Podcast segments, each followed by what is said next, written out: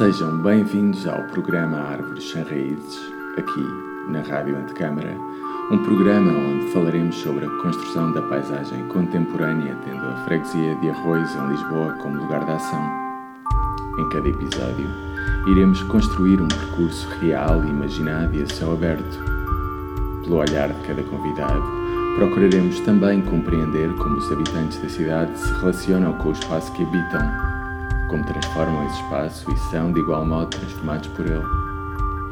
Para este episódio convidamos Carlos Alberto Augusto, compositor, designer sonoro e especialista em comunicação acústica. Parafraseando um seu livro, na sua companhia iremos conversar sobre os sons e os silêncios da paisagem sonora de Arroios. Ao longo de 471 metros, iremos falar sobre três elementos dominantes e problemáticos da paisagem urbana: o ruído, o silêncio e a música. O convite está feito. Venham connosco para mais um passeio pela paisagem de Lisboa.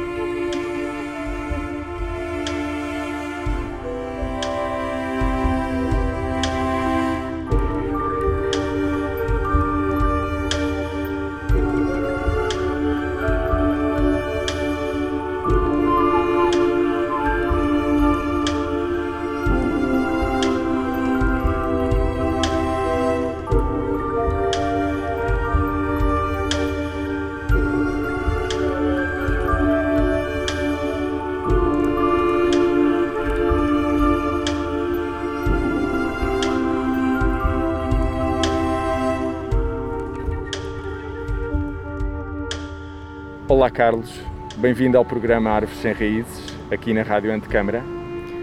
Nós conhecemos em 2016 na, na exposição Inquéritos à, à, Fotografia e ao Território, Paisagem e Povoamento, com curadoria de, do Nuno Faria, exposi exposição na qual ambos participamos.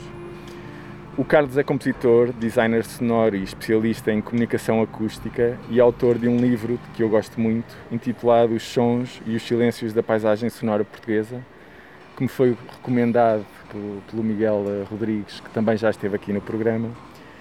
Mas já iremos ao, ao livro. Antes, começamos esta conversa entre duas igrejas, a Ermida da Nossa Senhora do Resgate das Almas e a Igreja da Nossa Senhora dos Anjos, aqui na rua Álvaro Coutinho, num ponto onde conseguimos ouvir ambos os sinos. E por falar em sinos, lembrei-me deste seu livro e da seguinte frase da sua autoria: O sino é um instrumento poderoso, cujo domínio foi praticamente sempre exercido pela Igreja, que assim deteve também o poder de marcar em exclusivo durante longo tempo o espaço sonoro que o sino determina. Queres desenvolver um pouco melhor esta ideia? Sim. Isso tem a ver com uma questão fundamental que é a nossa capacidade de usar o, o poder do som, em primeiro, em primeiro lugar, e a nossa capacidade, mais ou menos velada, porque ela muitas vezes é explícita, outras vezes não é assim tão explícita, não é assim tão clara, de usar esse poder, de perceber esse poder de forma mais ou menos intuitiva e de usar esse poder para controlar o mundo à nossa volta, controlar os outros, controlar-nos até nós próprios, muitas vezes.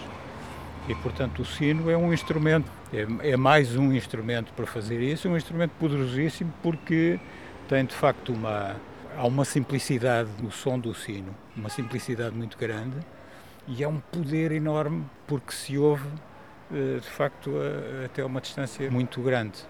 O sino foi digamos, o elemento que serviu para marcar um espaço que é um espaço acústico. Portanto, o sino ouve-se até uma determinada distância e essa, essa distância marca a, a, área da paróquia. E, portanto, é um elemento agregador, é um elemento que também, ao mesmo tempo, domina, eh, portanto, agrega e controla não agrega para propriamente só para, para dar liberdade, digamos assim, ou para conferir identidade a quem ouve esse som, mas, mas também uh, serve para, para dominar, para lembrar a pessoa que está a ouvir que há aqui um poder, um outro poder que é maior do que o vosso que estão a ouvir, que estão a ouvir isto. Pronto, e isso é uma coisa que é, tem as suas virtudes, tem os seus, os seus defeitos. O sino é uma coisa muito poética, mas ao mesmo tempo também tem este, este lado, por vezes, quase perverso, não é?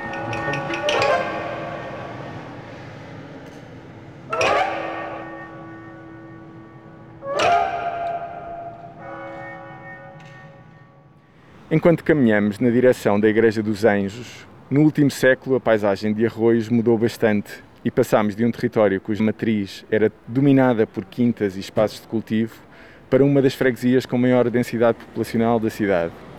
Com esta mudança, os chinos foram também perdendo o seu domínio no espaço urbano. Dito isto, quais os novos chinos, por assim dizer, da paisagem urbana da cidade? Eu, eu diria que o problema dos novos símbolos tem a ver com a capacidade de audição e a capacidade de produção de som. Estão ligados, não é? Uhum. Portanto, nós produzimos som na medida em que ouvimos e ouvimos na medida em que produzimos som. E, portanto, é nesse quadro, dentro dessa matriz, nós temos que situar essa questão dos novos sinos, dos novos símbolos uhum. acústicos. O que acontece é que da origem, de facto, toda a questão da capacidade de audição e da capacidade de produção de som mudou radicalmente desde há umas centenas de anos a esta parte. Foi mudando, talvez milhares, porque nós de facto temos uma, uma matriz sonora na evolução da espécie humana. Eu acho que a espécie humana evolui em grande parte a partir do som e a partir da capacidade de ouvir, não é? Do desenvolvimento dessa capacidade de ouvir e ela determina questões de características da nossa humanidade, características fundamentais. Portanto, eu acho que a capacidade de ouvir, a capacidade de detectar estas vibrações das moléculas de ar, deste fluido no qual nós estamos todos mergulhados, essa capacidade foi mudando, foi moldando não é mudando, é moldando a estrutura do nosso cérebro. Porque na realidade nós ouvimos antes de nascer e, portanto, nós temos os circuitos do córtex eh, auditivo prontos, digamos assim, já no momento do nascimento, ao contrário dos outros sentidos. E, portanto, nós começamos a perceber aquilo que se passa à nossa volta, a tirar significado daquilo que se passa à nossa volta antes de nascermos quando nascemos já temos isso completamente eh, pronto. Essa capacidade está, está lá já, ao contrário das outras que se vão desenvolvendo, como a visão, por exemplo, não é? A visão só ao fim de um ano, cerca de um ano, é que está completamente pronta e, portanto, os circuitos do cérebro só estarão prontos, completamente prontos, a começar a perceber aquilo que se passa à, à nossa volta ao fim de cerca de um ano. Os outros sentidos são sentidos relativamente limitados no alcance que tem, o tato a gente precisa estar a tocar, efetivamente, no, no, no que quer que seja, que, que, seja para perceber através do tato, uh, o sabor a mesma coisa, etc. E, portanto, nós já chegamos ao mundo com essa capacidade. E aquilo que se percebe através do som é uma coisa de uma enorme riqueza e não tem.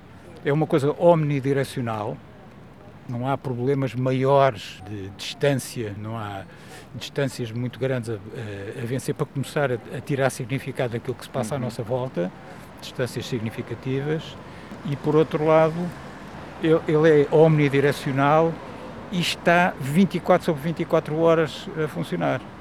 E isto é diferente de todos os outros, todas as outras coisas que nós, que nós sentimos. Exato. Porque nós, para vermos, temos que estar eh, virados para um determinado sítio. Nós, a espécie humana, há outras Sim. espécies que não têm esse problema, não é? Mas nós temos esse problema. Por outro lado, quando fechamos os olhos para dormir, por exemplo, não, não, não deixamos de ter esse contacto com, com, com o mundo uhum. e, portanto, há aqui limitações físicas que o som não tem à partida. Não é? claro. Tem outras que foram, que foram vencidas e até foram as primeiras a serem uh, vencidas, com a distância, a possibilidade de termos vários interlocutores, portanto, vários ouvidos ao mesmo tempo, é? mas uh, o, o, som, nesse aspecto, a, a, comunicação acústica só se enriqueceu, portanto, nós ganhámos capacidades. Ao mesmo tempo, começámos a virar e a ter a predominância do ambiente visual à nossa volta. Isso, eventualmente, terá. Nesse terá... aspecto, é, é, quase um paradoxo, não é? é? Em relação ao que o Carlos está a dizer. É. Mas quer dizer, é uma coisa que está. É, é, isto entronca uma, uma coisa na outra, sem dúvida nenhuma, porque nós começamos a escrever e a escrita é de facto uma, uma espécie de um, de um. É o primeiro gravador, na realidade, porque traduz sons. A escrita é uma tradução de sons. E, e o, o, que acontece é que o desenvolvimento da escrita, a escrita permite vencer essas distâncias e, e, chegar a mais, a mais pessoas, não é? Portanto, perceber mais coisas, ter, ter um volume de informação maior. Com o desenvolvimento, sobretudo, da, da, da escrita impressa, o foco começa-se a deslocar, de facto, para a visão e começa a permitir uma certa, vamos pôr a coisa assim, desta forma mais ou menos, mais ou menos levezinha, começa a permitir uma certa preguiça mental. Porque o, a, a, audição uma das coisas que é um requisito absolutamente fundamental da audição é a memória.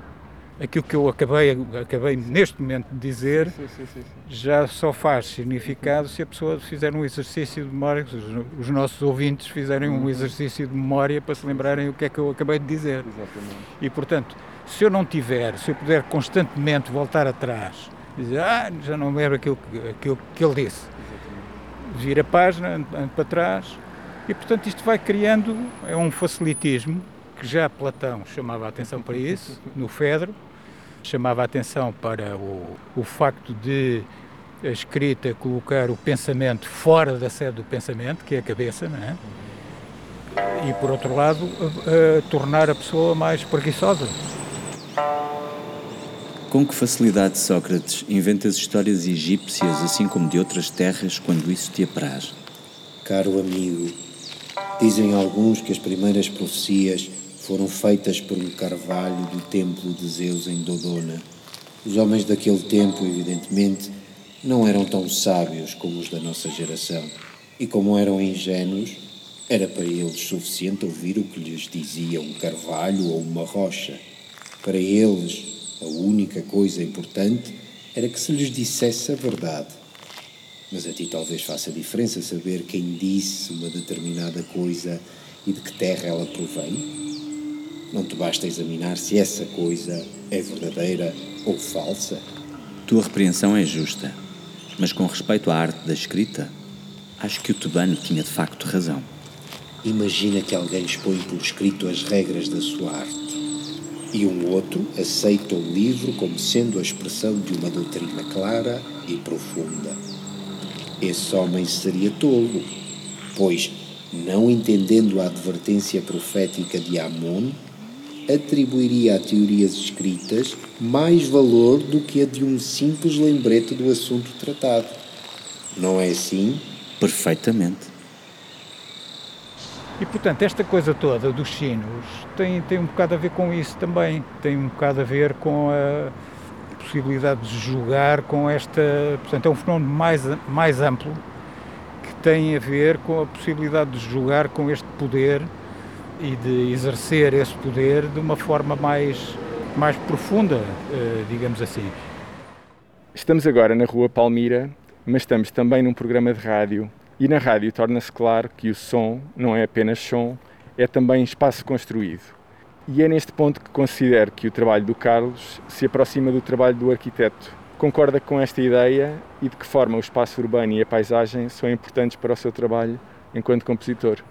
Sim, concordo. E eu acho que de facto o som é um dos elementos principais para a nossa percepção do espaço. Se bem que muitas vezes seja difícil nós darmos conta dessa questão.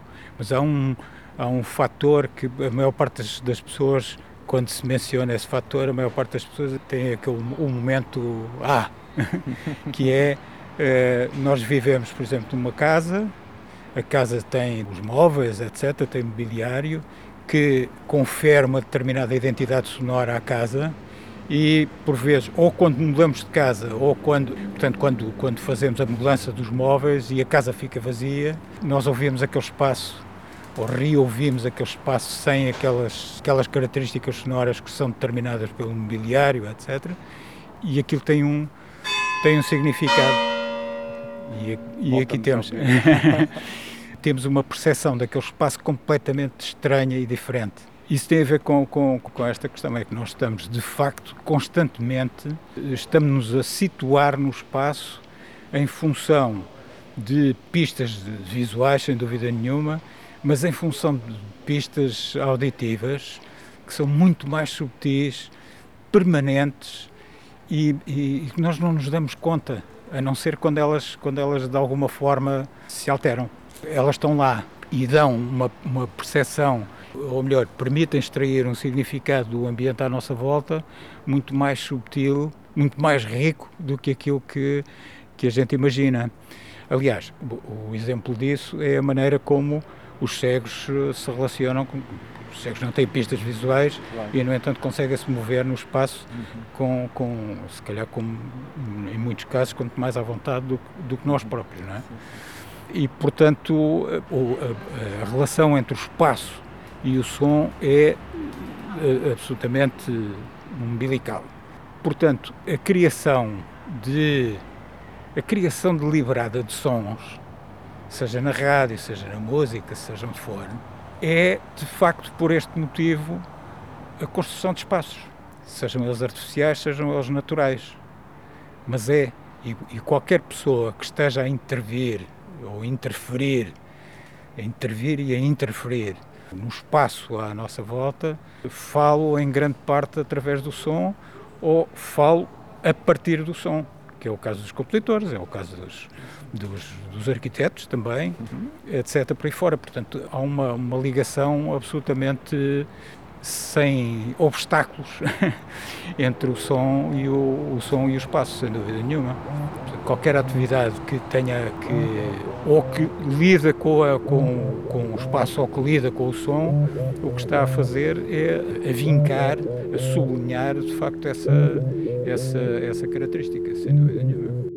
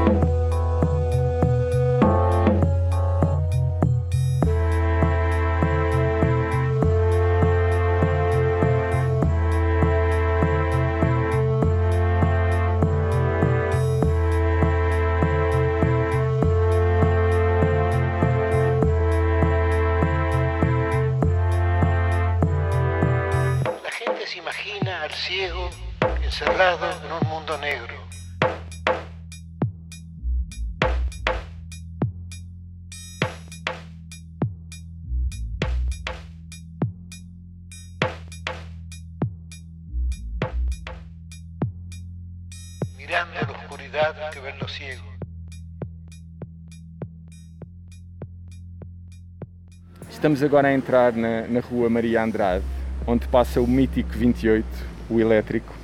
Elétrico foi sem dúvida um transporte que mudou a paisagem sonora da cidade de Lisboa. Quais os, os momentos que consideras mais marcantes, para o bem e para o mal, que contribuíram para definir a paisagem sonora da cidade? Bom, eu, eu, diria que não é uma coisa que tenha a ver só com Lisboa, é uma coisa que tem a ver com, a, digamos, uma, uma civilização universal, que é a civilização baseada no, no motor de explosão interna e, na, e, no mecanicismo, etc., etc., que domina hoje em dia todas as paisagens sonoras de todas as cidades e de todos os recantos do mundo. Portanto, não há sítio nenhum que não seja marcado hoje em dia, marcado por barulhos mecânicos, ou sons de origem mecânica, ou sons de origem eletrónica, uhum. hoje em dia, e portanto é isso que marca as cidades todas e Lisboa não está excluída desse fenómeno, não é?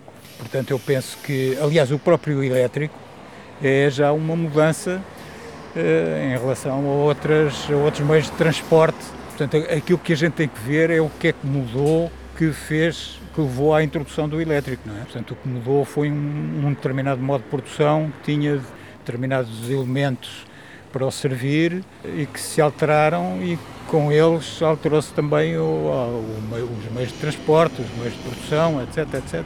E, portanto, não, não me parece que haja um elemento único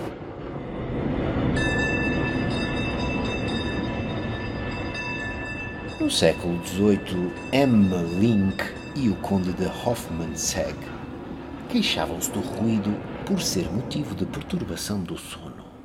Beckford queixava-se, ainda no século XVIII, do ruído das procissões. E Klaus, no final do século XIX, verberava o ruído do americano, o precursor do carro elétrico moderno, que começou a circular a partir de meados do século XIX.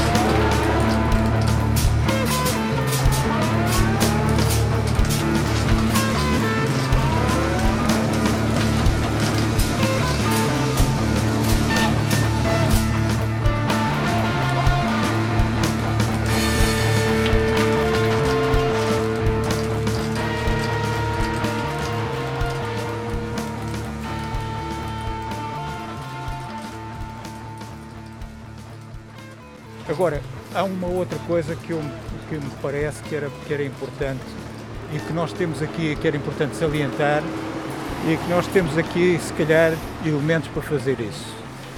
Nunca foram investigados e que eu, eu gostava de ver investigados. Nós em Lisboa temos uma coisa muito interessante, que é as marchas populares. E as marchas populares são símbolos, digamos assim, que espelham marchas populares têm a ver com determinado com bairros como este, não é? com, com freguesias como esta, onde nós estamos neste momento, e outras, e que, portanto, deviam espelhar a identidade dessas zonas, dessas diferentes zonas, a, a fazerem, portanto, a espelharem, seria através do som, seria através da música e através do som. Seria interessante fazer uma investigação. E aqui temos o elétrico. Cá temos o, o, o elétrico. Seria interessante fazer uma investigação histórica do que é que é o conteúdo dessas marchas populares. Era interessantíssimo fazer isso. Eu acho que isso nunca foi feito, que eu tenha conhecimento não, não, nunca foi feito, mas era interessante investigar não só o próprio texto, como a música e perceber de que maneira é que isso se foi alterando ao longo dos tempos e espelhando todas essas relações de poder e toda essa capacidade de fazer som e de perceber som de uma forma muito mais subtil do que possa parecer certamente à primeira vista. E eu estou-me a lembrar que houve há uns anos, não há muitos anos, houve uma controvérsia aqui, creio que de uma marcha daqui de Arroios, houve uma, uma controvérsia enorme sobre o conteúdo da, da, marcha. Era interessante perceber porque é que essa controvérsia surgiu e de que maneira é que ela foi espelhada acusticamente. Portanto, há, há um design sonoro. Sem dúvida. E, e, e era interessante avaliar, analisar as, as raízes das opções que foram feitas e tentar criticar, fazer a crítica, não é? Desse conteúdo sonoro e perceber de que maneira é que ele foi ditado por questões externas e de que maneira é que elas foram traduzidas acusticamente. Isso era, um, era uma, uma investigação que é pena não é pena não ter sido não ter sido feita até agora. Fica, fica o desafio aos, aos, aos, aos investigadores deste país para aproveitarem esta deixa maravilhosa do, do Carlos. Nós, entretanto, enquanto estamos a falar, estamos aqui no meio do, do território de Arroios e, e ouvimos já inglês, ouvimos, creio eu, que um, um chinês, um chinês qualquer, não sei se mandarim, se é de, imagino, mandarim. Portanto, isto é um sítio, de facto, onde lá está a paisagem sonora é marcada por sons de línguas que não são muito habituais noutros pontos do país. O caldeirão sonoro de. um caldeirão sonoro de arroz. Sem dúvida nenhuma. um caldeirão sonoro. Eu preciso cantar, eu canto e canto. Aqui na, aqui na Rua Maria, onde estamos agora, no bairro Andrade, costuma ouvir-se o som de um piano todos os dias e à mesma hora. Pode ser que hoje tenhamos essa, essa sorte. Vamos ver. Olha, cá está e agora? cá está o piano. A Fifi, pelo contrário, era um talento. Na Rua Maria, ao bairro Andrade, não havia quem não a conhecesse pelo menos de ouvido, pois das nove ao meio-dia e das três da tarde às sete não largava o inofensivo piano e tão matemática e regular era que até na mercearia de baixo o patrão escalava os almoços do caixeiro e do marçano em conformidade com as escalas da Fifi. Alguns inquilinos mudaram-se. Outros possivelmente foram internados em casas de saúde sem saberem as causas do seu mal. Mas a Fifi continuava a ser o orgulho de seu pai. Tocando tudo, nacional ou estrangeiro, clássico ou popular, óperas inteiras e valsas românticas.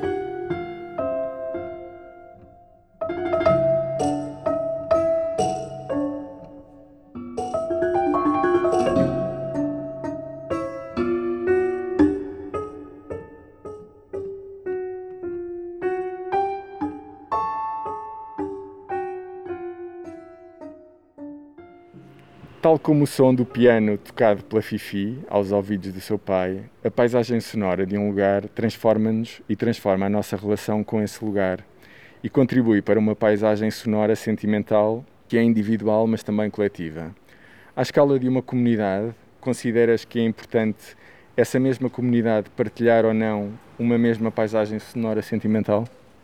Isso mais uma vez se prende com a capacidade de fazer som, não é? E de silenciar, uhum. porque o fazer som é, no fundo, tal e qual como a linguagem é uma negociação, não é? Uhum. Portanto, a, li, a, linguagem surge porque nós negociamos o significado determinado destes sons todos que estamos a produzir, não é? Que depois chamamos palavras, eh, e isso, o significado de tudo isto é negociado. Uhum. E, portanto, aquilo que nós estamos a fazer quando estamos a, quando estamos a falar, ou quando estamos a fazer música, seja o que for, é negociar com o outro, a negociar com o ouvinte o significado que isto tem e a perceber se, se a senhora pode ir por aí ou não. Ou não. E se ele me está a perceber ou não está a perceber e vice-versa. Depois há, um, há aqui, um, há aqui uma, uma, uma, transação, não é? A linguagem é assim que nasce, é deste, desta negociação. Todas as linguagens, todas, inclusivamente hoje no mundo digital, isso surge. Por exemplo, os emojis, o significado daquilo foi negociado também. Nós hoje em dia vemos um smile qualquer e já percebemos, pronto, claro. é, isto significa, mas isso foi negociado. Claro. Portanto, isso é uma, é uma capacidade que foi sendo desenvolvida a partir da linguagem inicial eh, sonora, não é? foi sendo, digamos, alastrou a outros domínios da linguagem. E, portanto, a questão das paisagens sonoras com significados afetivos tem a ver com isso, tem a ver com a negociação e se é possível ou não essa negociação efetivar-se ou se não há negociação. Portanto, eu também posso estar a impor um determinado significado. Por exemplo, o acordo ortográfico é uma imposição quase intolerável de, de uma determinada linguagem, não é? Não foi objeto de, de negociação nenhuma, portanto, é uma, uma imposição.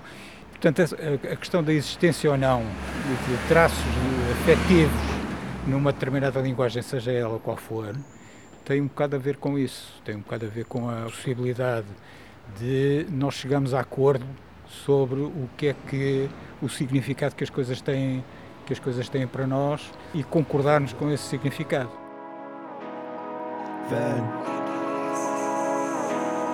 Es wird schon spät Darum pack ich die Sachen nur unterwegs. Habe viel zu lang nicht geschlafen, betrank Kaffee.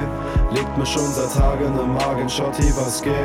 Ich bin heute am Start, wenn du da bist. Und auch wenn wir uns morgen nicht mehr sehen, schauen wir auf denselben Mond, der Ort hat uns geprägt. Und das Polaroid im Portemonnaie begleitet meine nächsten Schritte. Bis wir uns wiedersehen, denke ich an die Gesellschaft mit dir. Mit dir. Mit dir.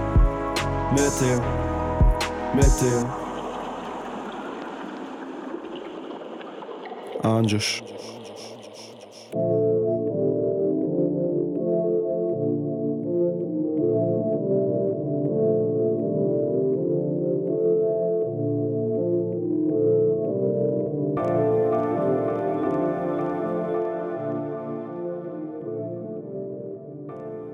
E tentando perceber um pouco melhor esta paisagem onde estamos. E estamos, como já, já falámos, numa freguesia onde coabitam pessoas de 79 nacionalidades. No caso de Arroios, a paisagem sonora sentimental é também feita de muitos credos e religiões. Como é que observas este caldeirão sonoro de Arroios?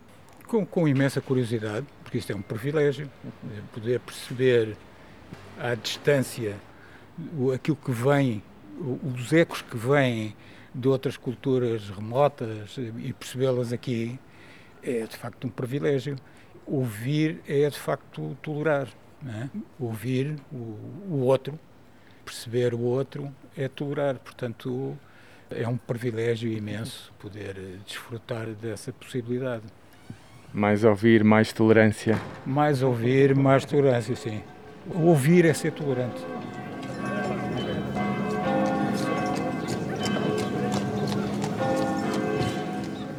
Les étrangers sont assourdis par les carillons d'église, le hurlement des chiens, le braiement des bourriques, les clochettes des chèvres et le grelot des mules, les mille cris modulés des marchands ambulants, le grincement des roues dans les pentes, le fracas des marteaux sur les enclumes, les arènes ou les essieux, par le crissement des ciseaux de carrier, les appels de sirènes sur le fleuve, les sanglots de guitare, le glapissement des mouettes et les cris stridents qui, parfois, déchirent les nuits. Il s'y ajoute les jours de fête, les cantiques des processions et l'éclatement des pétards qui font ruer les attelages. Os estrangeiros ficavam ensurdecidos com os carrilhões das igrejas, o uivar dos cães, o zurrar dos burros, as campainhas das cabras e o guizo das mulas, os mil pregões cantados dos vendedores ambulantes, o ranger das rodas pelas calçadas, o bater dos martelos nas bigornas, nas quilhas dos barcos ou nos eixos dos carros, pelo ringir dos escopros dos pedreiros, os apitos das sereias no rio, os soluços das guitarras e os gritos que de vez em quando dilaceravam a noite. A tudo isto se juntava, nos dias de festa, os cânticos das procissões e o estampido dos foguetes que espicaçavam no escociar dos cavalos.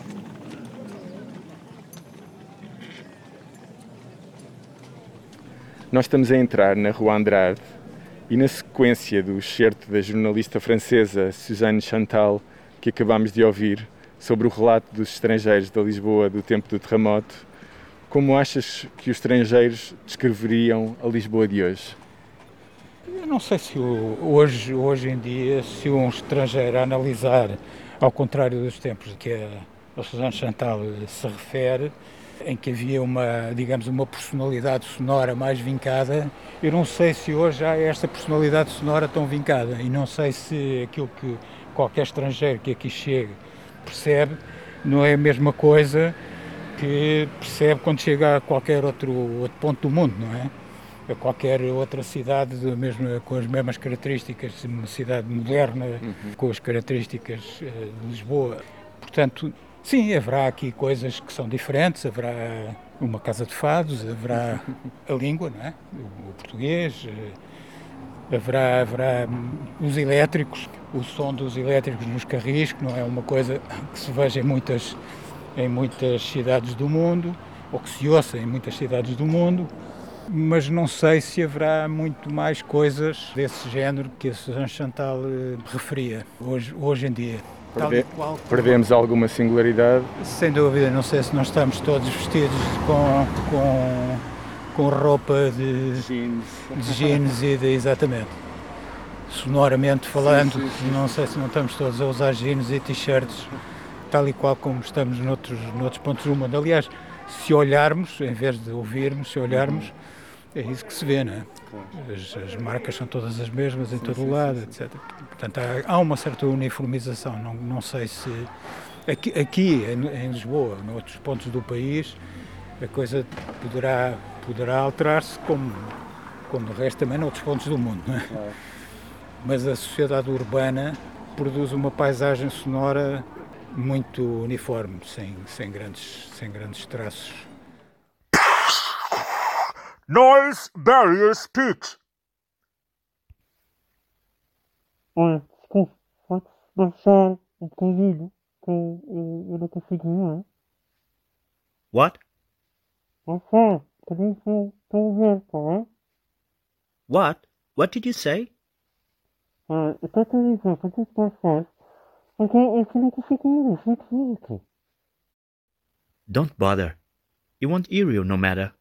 Deaf, you know.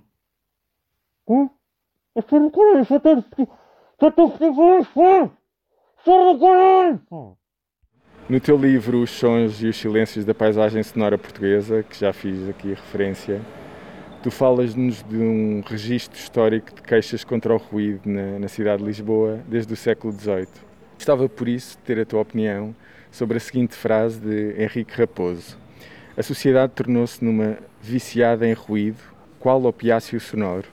As pessoas não sabem estar em locais que são especiais devido ao silêncio ou à ausência de ruído humano, beira-rio ou alto da serra, por exemplo.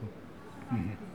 Sim, sem dúvida. É um fenómeno. E mais uma vez isso tem a ver com aquilo que estávamos a falar há, há, há pouco, uhum. sobre a questão da singularidade. Portanto, isso também não é um fenómeno português. A questão da intolerância ao silêncio é uma questão real.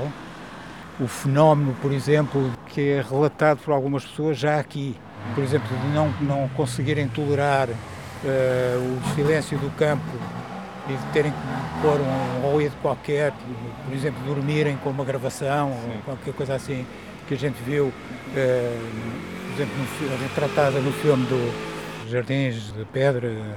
Há um jornalista nesse filme, um personagem desse filme que é um jornalista que, quando chega a essa cidade, a primeira coisa que faz é uma cidade do, do sul dos Estados Unidos, tranquila, etc, etc a primeira coisa que ele faz é tirar um gravador da sua, da sua bolsa, tirar um gravador que tem uma gravação de Nova York e do, do ruído monstruoso da cidade e pôr e pôr o, o, gravador a trabalhar. Isso passa-se aqui também. Sem dúvida. E, e há relatos disso, não é? Sim.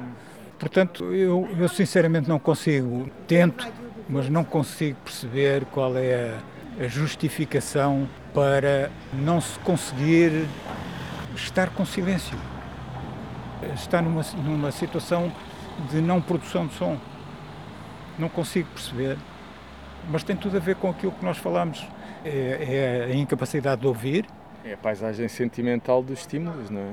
Tornou-se a paisagem, se calhar, sentimental sonora, para muitas pessoas, tornou-se também a paisagem sentimental do, não, eu dos tenho estímulos. Não, não, eu tenho a impressão é que uh, uh, haverá aqui um, um aumento. Nós, há uma, uma questão que é o limiar uh, da sensibilidade, não é? Portanto, nós só temos. Portanto, os nossos sentidos só começam a funcionar a partir de um, de um certo grau do estímulo. Uhum seja ele qual for, visual, auditivo, seja ele qual for, e só começa a funcionar a partir de um determinado limiar e depois a, a partir de um limiar eh, inferior e depois a partir de um limiar superior nós se atingirmos esse limiar só conseguimos perceber o que quer que seja se aumentar o estímulo até ao ponto de rebentar completamente com o órgão sensível que está a ser estimulado na, na altura, seja o qual for, o ouvido, a audição, a visão, seja, seja, seja o que for. E portanto eu só, eu só percebo isso, eu só percebo essa questão do, do Henrique Raposo, essa referência dele, neste, neste contexto de nós precisamos de uma dose cada vez maior, nos estimula o sentido cada vez maior e, e portanto eh, sentirmos um certo vazio, talvez um, o horror do vácuo, não é? quando o estímulo não atinge esse, esse limiar. E, portanto, temos sempre que o estar a aumentar. É a única explicação que eu encontro para isso. Para essa situação, a única coisa que se pode dizer para tranquilizar as pessoas é que há, há uma, uma, imagem que, que pode ser dada que é nós se nos fecharmos no escuro aparentemente não vemos nada, não é? Uhum. Quando falta a eletricidade, por exemplo, à noite, aparentemente não, não, se vê nada, não é? Se falta a eletricidade, e por exemplo, falta a eletricidade totalmente na rua também, é? qualquer luz natural, por mais tenue que seja, nós começamos a descortiná-la a partir do momento em que esse limiar baixa, justamente esse limiar sensível baixa. Uhum. E portanto é possível baixar esse limiar. E é possível perceber um mundo a uma escala muito mais que parta de um ponto muito mais, muito mais baixo, não é? E eu acho que há muita gente que não quer isso, não é? Não quer baixar esse limiar e que quer cada vez mais, mais estímulo e que não consegue. Portanto, o, a questão do silêncio e da intolerância ao silêncio e da incapacidade de atribuir importância a esse silêncio tem a ver com isso, tem a ver com, a, com, este, com um certo vício. De facto, a, a imagem do, o opiáceo é perfeitamente adequada, porque tem a ver com isso. Cada vez é necessário uma, uma dose maior, não é? Terá esse opiáceo convertido toda a, a, paisagem terrestre, desde o Everest até ao Fosso das Marianas, em espaço urbano? No sentido de contaminação de ruído? A tendência é essa, não é? Se não nos pusermos a pau, é isso. Agora, a questão que nós temos que nos colocar é se o que é que nós perdemos se nós temos uma escala de 0 a 100 e estamos permanentemente no 90 uhum.